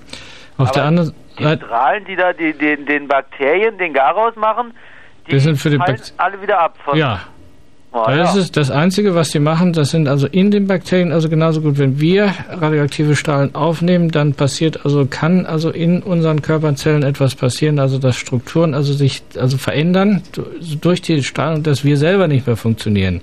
So funktioniert es bei den Bakterien, also die werden einfach durch diese Strahlen, also da, da werden also die, die Feinstrukturen also äh, zerschlagen und die Bakterien also äh, werden dadurch dadurch äh, getötet oder abgetötet. Und das hat also mit, mit haltbar machen oder so. Dadurch werden die haltbar. Also keine Bakterien ohne Bakterienwachstum sind natürlich also solche Lebensmittel also wesentlich haltbarer als mit, Wachs, äh, mit, mit Bakterien. Also die Bakterien würden, fangen ja dann wieder an zu wachsen, wenn und äh, Ja, ich habe halt auch mal gehört, dass zum Beispiel bei Kartoffeln, äh, dass die deswegen wegen dieser radioaktiven Bestrahlung auch nicht so schnell austreiben. ja, die, das, das kann sein, also dass die sich, also die Kartoffeln selber verändern sich, aber die, die werden dadurch nicht strahlend. Ja, Naja. Die haben, die haben den Schaden, nicht, nicht, also letztendlich leiden die darunter nicht wir. Das hört sich schon ja ein bisschen an und also und so, ähm, dass man das irgendwie kennzeichnen muss oder so. Also Das ist, ja darum geht ja, glaube ich, der Streit. Also was macht man damit? Also muss man also in der EG, also wie sehen, wie sehen also letztlich, letztendlich die Kennzeichnungen aus? Und das ist etwas, also die EG ist ja noch, schon dieses Bestrahlen. Also seit wie vielen Jahren wird denn das gemacht? ja, in der Bundesrepublik ist es also, soweit ich weiß, also bis heute verboten. Bloß wir bekommen also eben aus den Ländern tatsächlich dann die Lebensmittel und soviel ich weiß, also besteht die in der EG die Tendenz, also keine besondere Kennzeichnung zu, zu also so, äh, sagen wir, äh, zu verlangen, sodass man also letztendlich jetzt nicht weiß, also sind das sind das jetzt nun B-Straße Lebensmittel oder sind das keine? Ja. Aber sagen wir, aus meiner Sicht dürften also keine besonderen Gesundheitsgefahren davon ausgehen. Weil Ja, das eben, meine, ja. ja, weil, weil die nicht selber strahlen, sondern, sondern weil, Aber das Gewebe ist doch dann äh, also effektiv angegriffen oder die, die Struktur, sagen wir, ist verändert, wenn die Kartoffel nicht so schnell Ja. austreibt. ja, aber wir, wir, wir brauchen doch von der Kartoffel, also wenn wir jetzt eine Kartoffel aufnehmen, da wird ja die Kartoffel also auch im Magen oder Magen-Darm-Trakt in die einzelnen Bestandteile zerlegt. Also es bleibt ja nicht eine Kartoffel, sondern da kommt was ganz anderes raus. Ja. Und wir nehmen uns, uns praktisch, also durch den Darm oder der Darm, der, der nimmt sich ja dann diese einzelnen Bestandteile, wie zum Beispiel Eiweißbestandteile oder Fettbestandteile, aber nur die einzelnen, die puren Bestandteile auf. Und, und das, das bleibt also letztendlich von der Kartoffel, also das, das, was wir nicht gebrauchen, das wandert ja sowieso durch den Darm. Könnte man so als Eselsbrücke sagen, bestrahlt ist gut, verstrahlt ist, Ist schlecht. Ja. Also den Schaden hat die Kartoffel und nicht wir, Eddie. Alfred, hallo. Ja, hallo. Ich Was für eine Frage hast du? an. Schönen Hm? guten Abend erstmal. Guten Abend. Also ich bin Sportstudent und habe ähm, deshalb eigentlich mit Ernährung relativ viel zu tun, aber beschäftige Mhm. mich damit. Und äh, ich habe eine Frage zu den sogenannten äh, Aminosäurekonzentraten, die ja immer angepriesen werden. Äh, ich muss dazu sagen, dass ich ähm, siebenmal die Woche trainiere, sowohl im äh, Ausdauerbereich als auch im Kraftbereich und denke mal, dass ich dadurch einen erhöhten Eiweißbedarf habe. Mhm. Und äh, den decke ich zurzeit eben entweder durch Geflügelfleisch oder eben durch äh, Fisch. Und bin jetzt nun äh, zu diesen sogenannten BCAAs gekommen, also zu diesen äh, Leucin, Isoleucin, Valin äh, Konzentraten. Äh, was haben Sie da für eine Meinung dazu? Ja, warum eigentlich? Das ist meine erste Frage. Warum sind Sie dazu gekommen? Also ist das, also äh, scheint das jetzt besser zu sein oder äh, ist es billiger oder Na, billiger was ist, was ist, nicht. was ist die Logik dahinter? Also so etwas zu machen. Na, ich denke, dass ich durch äh, dieses relativ harte Training noch einen erhöhten äh, Eiweißbedarf habe und den ähm, dadurch decken kann, äh, A, weil ja der Muskel, wenn er, oder der Körper allgemein, wenn er äh, in einem harten Training ist, sehr auf äh, Muskeleiweiß zurückgreift, wenn nicht genügend da ist. Der setzt ja wesentlich mehr um. Also das ist, das ist ja so, dass, dass wenn der Muskel arbeitet, also der braucht, also der, der wird ja auch trainiert und äh, der Eiweißumsatz und damit auch der Eiweißbedarf ist bei Ihnen wahrscheinlich, also der ist, der ist ja einfach höher. Ja, ja. So dass Sie also darauf achten müssen. Die Frage ist jetzt nur, wie hoch ist er? Äh, brauchen Sie also jetzt diese zusätzlichen Substanzen? Ist das also wirklich also jetzt für Sie notwendig? Also oder wie viel nehmen Sie da? Das ist also so etwas, so, also ich stelle mir das immer wie so ein Kleingärtner vor. Der Kleingärtner also der meint immer, also äh, sein Garten der braucht also fürchterlich viel, fürchterlich Düngemittel. Nee, ich gehe Und- jetzt nicht nach der Devise äh, viel hilft viel oder so. Ja, und das ist, aber es, es müssen doch bei Ihnen also irgendwelche Ex Ernährungsexperten sein, die, die also das ein bisschen besser, also auch individuell, also für Sie zuschneiden können. Ja, Weil das ist, das ist das, was ich, was ich also weiß, dass es dann, dass es also wirklich dann Ex Experten gibt, die sich also speziell also mit dem einzelnen, also Bedarf, also auseinandergesetzt haben und ihnen dann also ganz genau sagen können, also so viel brauchen sie und das ist für sie sinnvoll und diese Kombination ist sinnvoll. Hm, ist, schon klar, aber wenn man jetzt, sagen wir mal, äh, das Fleisch äh, ersetzen könnte und dafür, sagen wir mal, äh, eben auch wegen diesem sogenannten Purinanteil, der ja Mhm. der nicht gerade positiv ist, dass Ja, auf ist- solche Aminosäurekonzentrate äh, Mhm. ist das nicht besser? Aber das, das wäre ein Gesichtspunkt, also der, der äh, dann eine Rolle spielt, also wenn sie in irgendeiner Weise also belastet sind. Also Gicht ist ja etwas, das, das sind ja dann die Ablagerungen und das ist, scheint also doch eine sehr starke genetische Komponente zu existieren. Wenn Sie in dieser Richtung also Befürchtungen haben, dann haben Sie natürlich recht. Also dann, dann sind solche Arbeitskonzentrationen also vielleicht besser und vielleicht ist es auch insgesamt also in dem Falle also besser, also das wirklich gezielter also zu machen. Also Alfred doch mal zu einem, ja, zu einem Sportmediziner gehen, der dann ganz genau Wirklich, also weiß, der- was du tust und der auch ein Ernährungsspezialist ist. Und Genau. das ist das ist also ganz wichtig. Also es muss dann wirklich also auch jemand sein der der also sich mit dieser Materie beschäftigt hat und der wird ihnen mit, also dann auch kompetente Antwort geben. Also der wird, wird wahrscheinlich kompetenter sein als ich und der wird kompetenter sein als ein Sportmediziner der eigentlich von Ernährung dann auch wiederum keine Ahnung also individuell beraten lassen. Tja, viel verstanden habe ich jetzt in den letzten Minuten nicht. Vielleicht wird's Maxi äh, mit Maxi besser werden. Maxi, hallo. Hallo, hallo. Äh, hast du auch so viele Fremdwörter? Dann schmeißen wir dich gleich wieder aus der Leitung. Nee, nee, nee, ganz einfache Sache. Gut. In der hat der Professor irgendwas über Knoblauch erzählt. Ja. War das im Knoblauch nur Kalk und ist nicht viel drin, sagt er. Und äh, irgendwie kann ich das nicht verstehen, weil man sagt ja nicht äh, von ungefähr, es ist gut für den Blutdruck, Also- ist Blutdruck ordentlich funktioniert, der Kreislauf, gibt ja auch gewisse Hersteller Mhm. und die Pillen und wie auch immer. ja also ja der irgendwo herkommen. Vom Kalk allein kann es nicht sein. Ja, der Herr Professor hat also was ganz Wichtiges vergessen, die sekund sogenannten sekundären Pflanzenstoffe. Also das sind Pflanzenstoffe, wie ja, ja. ja, die sind also es, die sind also in Pflanzen, die sind auf der anderen Seite also keine Vitamine, also keine Substanzen, die wir unbedingt benötigen, aber Substanzen, die also im Organismus also eine vielfältige Wirkung entfalten können. Wir wissen also, dass teilweise also solche Substanzen dann äh, ähnlich wie bestimmte Vitamine, also sogenannte Antioxidantien wirken. Und wir wissen auf der anderen Seite, dass eben solche Substanzen auch im Knoblauch drin sind. Also deswegen, also das eine ist ja das, was wir also auch riechen können. Das andere ist also die Frage, also welche gesundheitlichen Konsequenzen hat das? Und ich weiß also, dass da gerade in Amerika eine sehr starke Diskussion dahingehend läuft, also dass eben also auch Knoblauch tatsächlich also äh, gewisses, also äh, also das Erkrankungsrisiko senken kann. Das heißt also das Unbedingt äh, Krebsrisiko mindernd sein, sagt man so. Ja, das ist aber, aber die Daten sind also, was, soweit ich weiß, sind sie also noch nicht überzeugend. Also bis auf diese Tatsache, dass es so sein könnte, wissen wir also noch nicht so viel und das ist also eine der Fragen, also mit denen ich mich also auch selber beschäftige. Ich wollte nur den armen Knoblauch nicht so. Nee, das ist ich lassen. ja, ich würde würde das auch so, wie der Herr Professor das sagt, also auch nicht so stehen lassen, weil auf der einen Seite hat er recht, auf der anderen Seite also hat er diese Komponente also ganz einfach äh, aus dem Auge verloren. Also Professor Hartenbach hat zugegeben, er riecht's nur einfach nicht sehr gerne und ähm, wer es gerne isst, kann es wohl auch weiterhin essen. Ne? Außer er kriegt vom Nachbarn einen aufs Dach. Maxi isst es gerne, ja, das macht ihn mir sympathisch. Maxi, guten, auch, ja. Der ist immer am Mikrofon und dann äh, muss ich immer damit umgehen können. wie am Mikrofon. Naja, das ist ein anderes Thema. Ähm, ich meine, ähm, du hörst ja nicht, ob ich Knoblauch gegessen habe heute Abend oder nicht. Ich habe übrigens. Sehr ordentlich. Wahrscheinlich muss es am Mikrofon so sein, oder? Ähm, ich weiß nicht, also mir tut's gut. Okay, Maxi, danke dir, tschüss. So, Dr. Heiner Böning, vielen, vielen Dank fürs Kommen. Sie hatten noch einen Wunsch, einen ganz besonderen äh, betreff die Studie. Ja, wir machen ja in Potsdam eine groß angelegte Studie zu dem Thema, also inwieweit Ernährung äh, also jetzt tatsächlich also mit mit dem Erkrankungsrisiko zusammenhängt, damit wir also auch langfristig also gute Daten an der Hand haben, um eben äh, Krebs oder chronische Erkrankungen verhüten zu können. Und ich wünsche mir, dass diejenigen, die von uns angeschrieben werden, auch tatsächlich dann mitmachen, soweit sie es können. Das heißt, wer einen Brief kriegt vom ähm, Gesundheitsamt dann wahrscheinlich, ne? Nein, vom Deutschen Institut für Ernährungsforschung. Also, gut, der soll auch antreten. Wünscht sich Dr. Heiner Böning heute bei uns Studiogast, muss jetzt zurück zu den Kindern und wir machen Musik. Dankeschön, dass Sie da waren.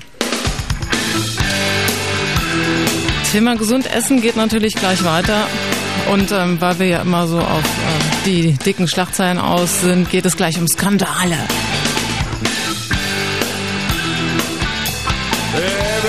is cool and mellow.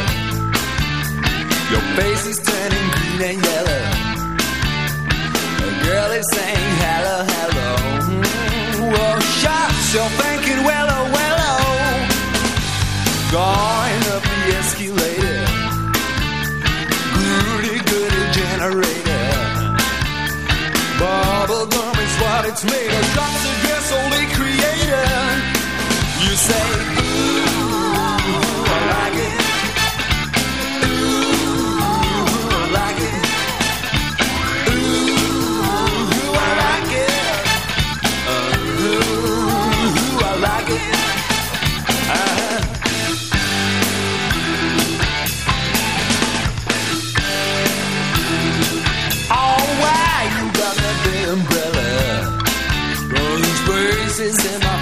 telling.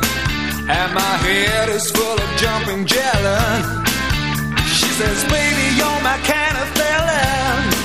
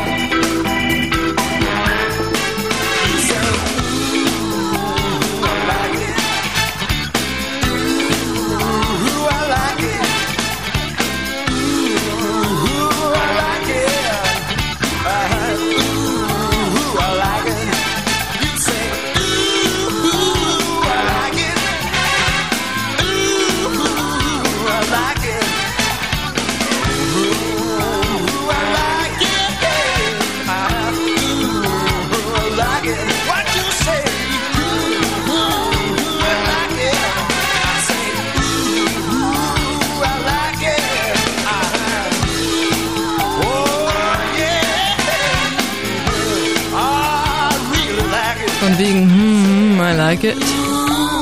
Krebshorn übrigens. Jetzt gibt es ähm, etwas Ungesundes, etwas aus Zucker, etwas, was ich ganz besonders liebe: Homemade Ice Cream. Tony Joe White.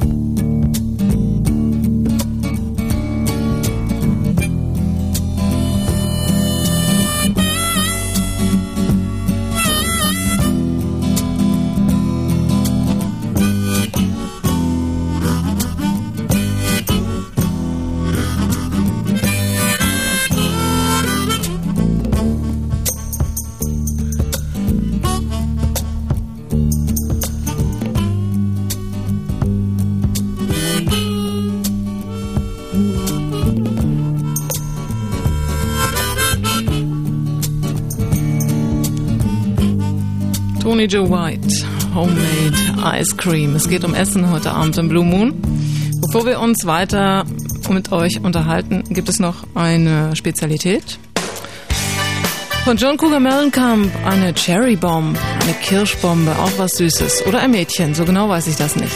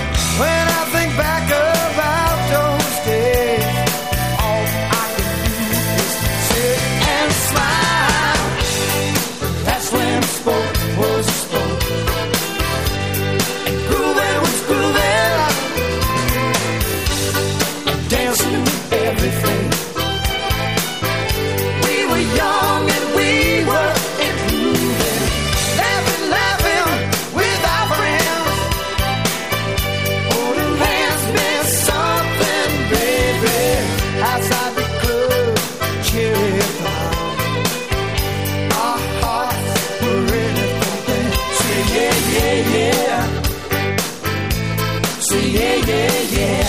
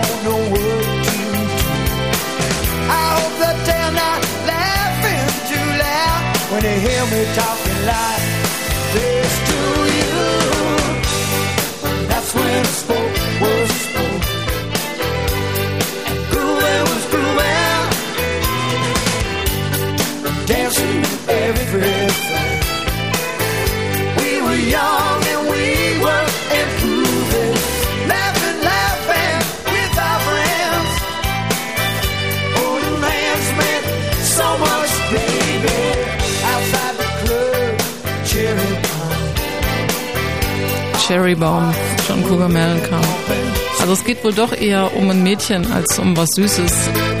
Schade.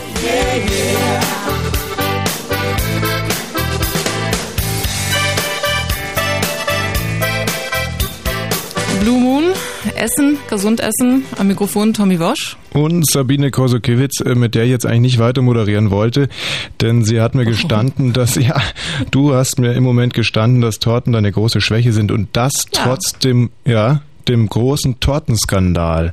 Was für ein Tortenskandal. Hella von Sinn war äh, beteiligt vor einigen Jahren. Jetzt stell dich nicht, na, die fliegenden Torten. Ähm, es ist ja furchtbar. Man kann ja irgendwie mit Freude überhaupt nichts mehr essen. Alles wird einem versaut.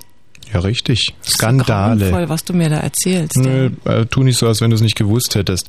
Ähm, Skandale Das sollen, sollen jetzt das Thema sein. Es geht ja nicht nur um Tortenskandale. Es gibt ähm, Methylalkohol im Wein. Wir haben es heute schon angesprochen. Sehr ernsthafte Geschichten, also Sachen, die einem wirklich Angst machen können, die zum Beispiel auch Leuten natürlich Angst machen können, die kleine Kinder haben. Denn wenn man älter ist, verträgt man ja vielleicht einiges, aber wenn man Kinder hat, dann muss man schon sehr genau überlegen, was man denen geben kann.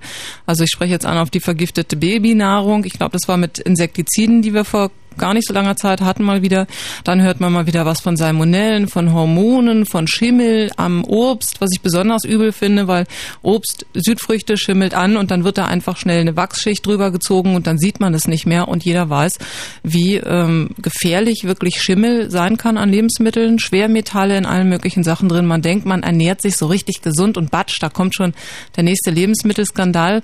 Wir hatten eigentlich, wie gesagt, auch einen Lebensmittelprüfer vom Senat heute Abend eingeladen, der hat einen Maulkorb gekriegt von seinem Arbeitgeber. Die werden schon wissen, warum. Unsere Nummer 0331 74 mm, 89? Guck mal. 81. Soll ich mal schnell rauslaufen? 74 81 110. Warte, ich wähle die Nummer mal schnell an, ob sie stimmt hier. Okay, wir wüssten von euch gern, all diese Lebensmittelskandale. Fühlt ihr euch davon überhaupt betroffen? Wie geht ihr damit um? Möglicherweise ganz unterschiedlich in Ost und West. Lebensmittelskandale, wie geht ihr damit um? 0331 für Potsdam 74 81 110. Siehst du, er weiß es.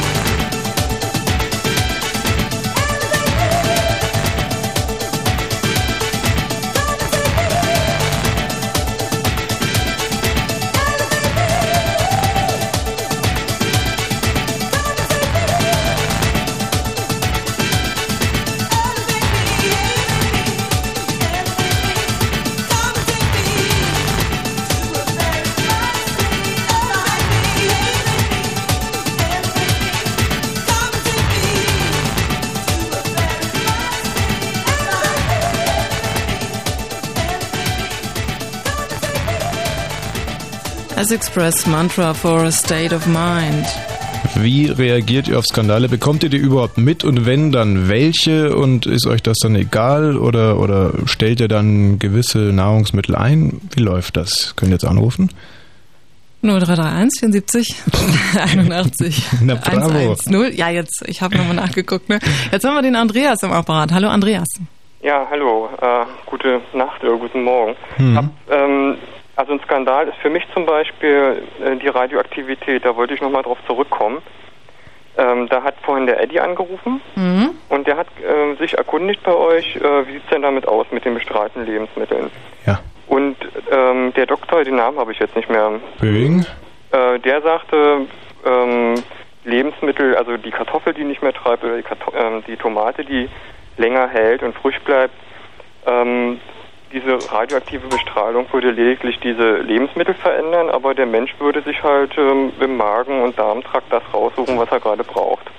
Mhm, das Und ich glaube, gesagt. das ist eher, ich weiß nicht, das war ja eher eine Verharmlosung dessen, was da jetzt äh, im großen Stil geplant ist, dass in Deutschland diese bestrahlten Lebensmittel jetzt auch zugelassen werden sollen. Ja, hast du denn da jetzt irgendwie was Gegenteiliges erfahren, dass äh, dem nicht so Ganz ist? klar, wenn Lebensmittel, also organische Lebensmittel, Gemüse, Obst und so weiter radioaktiv behandelt werden, dass äh, und die Gene auch verändert werden in den Lebensmitteln und die Kartoffeln eben nicht mehr treiben, was ja nun normalerweise machen, oder Äpfel nun mal blau, äh, braune Stellen bekommen, weil es halt, äh, weil die halt auch wachsen und dann irgendwie dann mal vergammeln. Wenn es also durch einen künstlichen Eingriff des Menschen verhindert wird und der ist das, dann glaube ich nicht, dass der Mensch sich das raussuchen kann, was er gerade braucht. Also, dass das unnatürlich ist, wenn ein Rind auf einmal wie ein Elefant aussieht, ist eh klar. Mhm. Aber ähm, was konkret kritisierst du da jetzt? Wo meinst du, sind da die Probleme für den Menschen? Na, die ähm, veränderten Gene der Gemüse und der Obstsorten und so weiter, die werden vom menschlichen Körper aufgenommen und die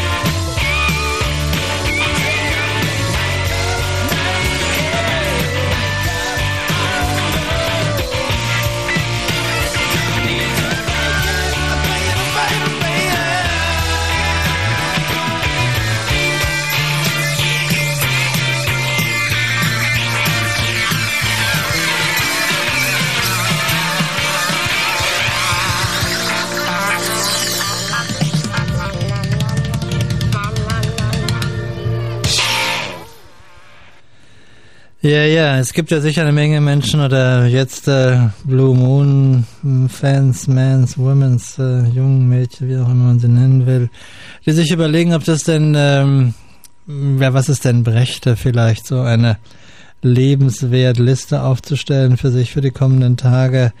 Äh, es gibt eine ganze Menge Menschen, die man gebeten hat, sowas mal zu machen für sich. Die sind irgendwie äh, fast vom äh, Fieber infiziert, kann man sagen. Alle denken drüber nach und finden am Schluss, wenn sie es denn geschrieben haben, dass das gar keine so schlechte Übung war.